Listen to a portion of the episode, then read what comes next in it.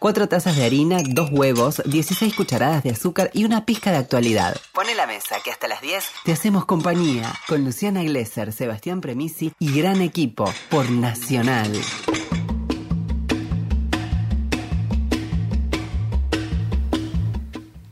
Y vamos a seguir hablando de este día de los trabajadores y las trabajadoras. Vamos a recorrer un poco el espinel histórico y lo vamos a hacer con nuestra columnista Florencia Greco en instantes. En instantes lo vamos, lo vamos a hacer. Eh, hablaremos con ella de recorrido histórico del de, eh, Día del Trabajo. El ENRE, como decíamos al comienzo del programa, comunicó en el día de hoy que iba a haber un aumento del 9% de las tarifas de energía eléctrica. Esto va a ser por única vez. Lo confirmamos hace un rato, incluso con el subsecretario de Energía Eléctrica, Federico Basualdo, quien, a diferencia de lo que había difundido ayer el Gobierno Nacional, de que iba a haber dos aumentos en el año, no, va a haber un solo aumento del 9%.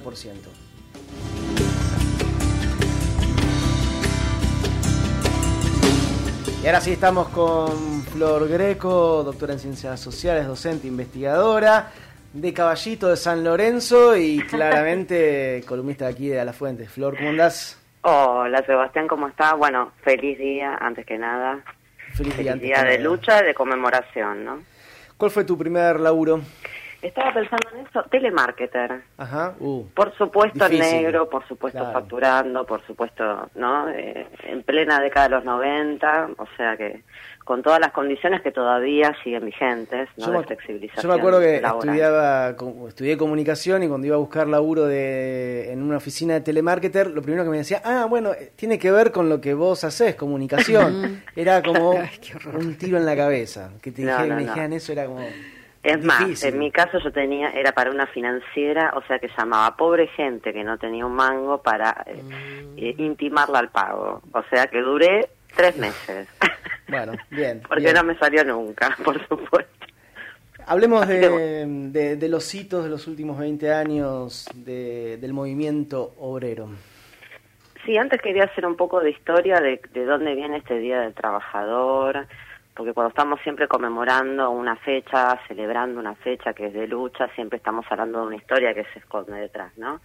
Y esto empezó el primero de mayo de 1886, cuando el movimiento de obreros de Chicago en Estados Unidos fue gravemente reprimido, precisamente porque estaban eh, reclamando las ocho horas de trabajo, ¿no? Digo, esto es interesante para ver que todo lo que hoy tenemos, tenemos las ocho horas, tenemos las vacaciones, tenemos el aguinaldo, digo, todas esas son conquistas históricas. Nunca viene mal recordar que, que hay sangre de trabajadoras y trabajadores detrás de esas conquistas. El primer eh, primero de mayo, valga la redundancia, que se, que se celebra y se y se, y se utiliza, por supuesto, para hacer una gran manifestación, es en el año 1890 en nuestro país.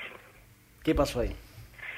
En ese año, por supuesto, tenía que ver con la inmigración europea, los sindicalistas y anarquistas eh, españoles, italianos, que se toma eh, el día del primero de mayo del trabajador, que lo celebra la Segunda Internacional en el año 1889. Se hace una gran manifestación donde acudieron alrededor de 2.000 personas, algo inédito, imagínense también para esa época. Por supuesto, fue absolutamente reprimido.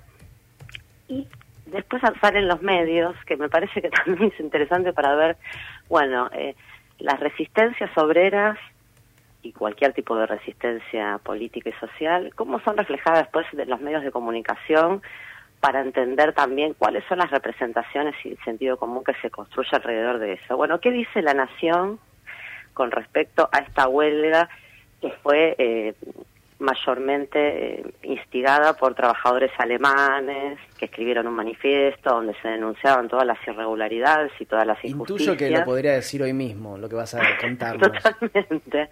Dice, reunidos en el Congreso de París del año pasado, los representantes de los trabajadores de diversos países resolvieron fijar el 1 de mayo de 1890 como fiesta universal de obreros, con el objeto de iniciar la propaganda en pro de la emancipación social. Eh, ¿Qué dice la Nación después de todo esto? Bueno, había una reunión en la que había muy pocos argentinos. ¿no? Ya empezamos ahí con ese discurso de segregación, de construcción de chivo expiatorio, extranjero, ¿no? Digo, vamos, vamos uniendo diferentes signos, marxismo, ese otro que viene de afuera, que implanta ideas extrañas al todo social, en este caso Argentina. Entonces ya tenemos las primeras manifestaciones, tenemos las primeras representaciones en los medios, que ya son, por supuesto, no favorables. Esto es una, una, una dinámica que siempre se va a seguir repitiendo a lo largo de la historia los medios hegemónicos nunca van a argumentar a favor de ningún tipo de medido de fuerza ni nada que tenga que ver con la conquista de derechos de los trabajadores. ¿no? Eso es interesante para entender que los medios de comunicación nunca son, centra nunca son neutrales en la discusión político, histórica, ideológica de ningún momento histórico. Pero por lo menos antes eran más transparentes, digo, ahora nos metemos en, eso de la, comunicación, no, no, no, no te, no te escamoteaban su posicionamiento ideológico.